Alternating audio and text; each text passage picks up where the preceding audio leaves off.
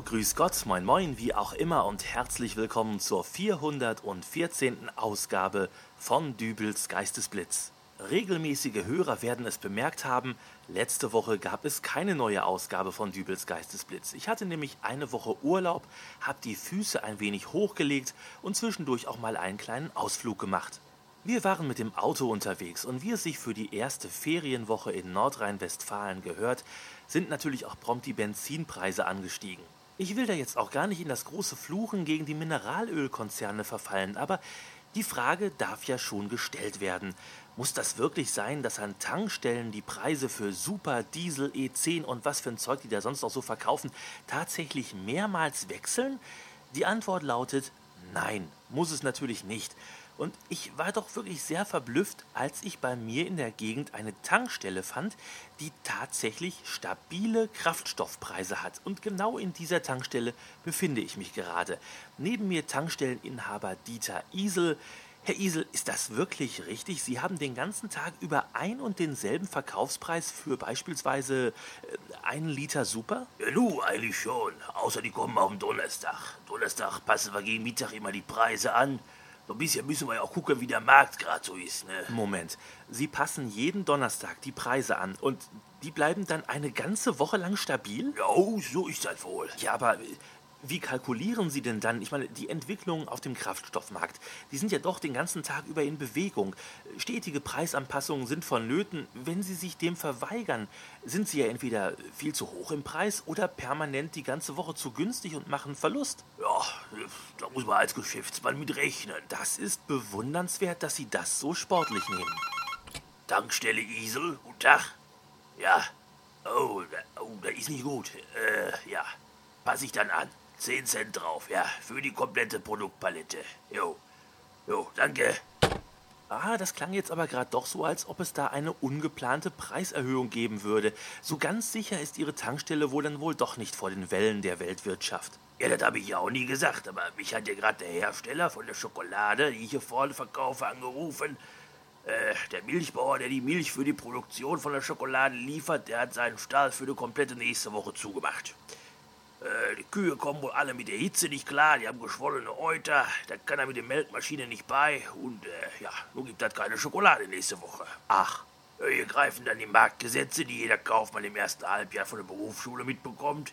Äh, Angebot sinkt, die Nachfrage steigt, der Preis wird angehoben, in dem Fall jetzt hier um 10 Cent pro Tafel. Na gut, aber äh, das scheint ja wohl dann doch eher eine Ausnahme zu sein und... Moment, ich kriege gerade eine Meldung rein. Oh, ich werd bekloppt, das darf doch nicht wahr sein. Schlechte Nachrichten? Ach, der, der Sohn von meiner Nachbarin, der arbeitet als Ferienjob zur Aushilfe in der Tanke die Straße runter. Und äh, der steckt mir manchmal so Informationen zu. Äh, ist das nicht Werksspionage? Ach, die verfluchte Hunde, die haben über die Filialleitung einen Mordsfang gemacht. Drei Container mit Holzkohle aus Paraguay zum Spottpreis. Was meinen Sie, was da los ist, wenn das die Runde macht? Dass da der Sack für 4,99 über die Theke geht. Ich muss runter mit dem Preis. Ich hab das Lager voll. Bis Ende August brauche ich den Platz für fünf Paletten Spekulatius. Moment mal, was ist denn nun schon wieder? Das ist meine Direktleitung zum Hamburger Hafen. Da sind ein paar Lieferungen aus Japan angekommen, bei denen der Verkäufer abgesprungen ist. Sie suchen noch einen Abnehmer für Solarwackel, Elvisse, Tubensenf und Schmuddelhefte.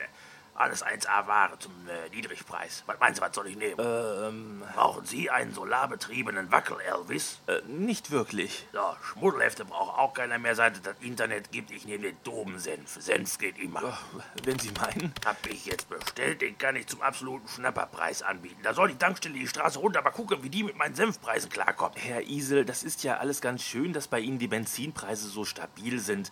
Momentchen. Ja, Isel. Alles wieder fit. Kühlakkus ans Euter geschnallt. Ja, gut, kann man machen. Geht also weiter wie gehabt, ja. Wiederhören.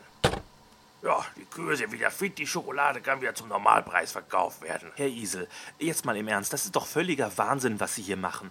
Wenn eine Tankstelle dreimal am Tag den Preis für Benzin wechselt, okay, das ist man mittlerweile gewöhnt. Aber bei Ihnen wechselt ja das komplette restliche Sortiment im 5-Minuten-Takt den Preis sollten Sie sich denn nicht eher auf Ihre äh, Kernkompetenz zurückbesinnen? Sie meinen doch wohl nicht etwa den Verkauf von Kraftstoff. Damit verdiene ich doch nichts.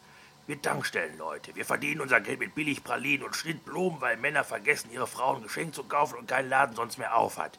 Wir verdienen Geld mit Süßigkeiten, Chips und Bier, die noch mitgenommen werden, weil man ja eh gerade in der Tanke ist. Wir verdienen Geld mit aufgebackenen Brötchen, weil der Bäcker am Sonntag seine Backstube nur bis 10 Uhr offen hat, man aber mal wieder bis halb zwölf durchgepennt hat und doch irgendwie Lust auf Frühstück hat. Damit verdienen wir von der Tanke unser Geld und nicht mit Benzin. Und als nächstes erzählen Sie mir noch, Sie würden bei Chivo Kaffee kaufen gehen, oder was? Also, ich dachte ja... Isel. Ja, Senf. Habe ich bestellt. Wird heute noch geliefert. Wunderbar. Äh, weil ich mit so viel Senf will? Äh, Wasabi? Wie Wasabi? Das ist Wasabi-Senf. Eine komplette LKW-Ladung voll mit Wasabi-Senf. Ja, wieder ran. Das ist Wasabi-Senf. Kriegen so im Leben nicht los. Brauchen Sie Wasabi-Senf? Nein. Und ich glaube, ich verabschiede mich dann jetzt auch von Ihnen. Das war wirklich sehr interessant, Herr Isel. Und äh, ja, bei euch äh, bedanke ich mich auch fürs Zuhören. Wir hören uns dann wieder in der nächsten Ausgabe von Dübels Geistesblitz. Bis dahin, alles Gute, euer Dübel und tschüss. Ach, Wasabi-Senf. Wenn ich da einen Einkaufspreis wieder reinkriege, kann ich froh sein. Tankstelle Isel? Was? Die Kühe haben sich jetzt seit Euter verkühlt? Hören Sie, ich hab Wasabi-Senf. Meinen Sie, denen wird dann wieder warm, wenn man sie damit einschmiert? Hallo? Hallo?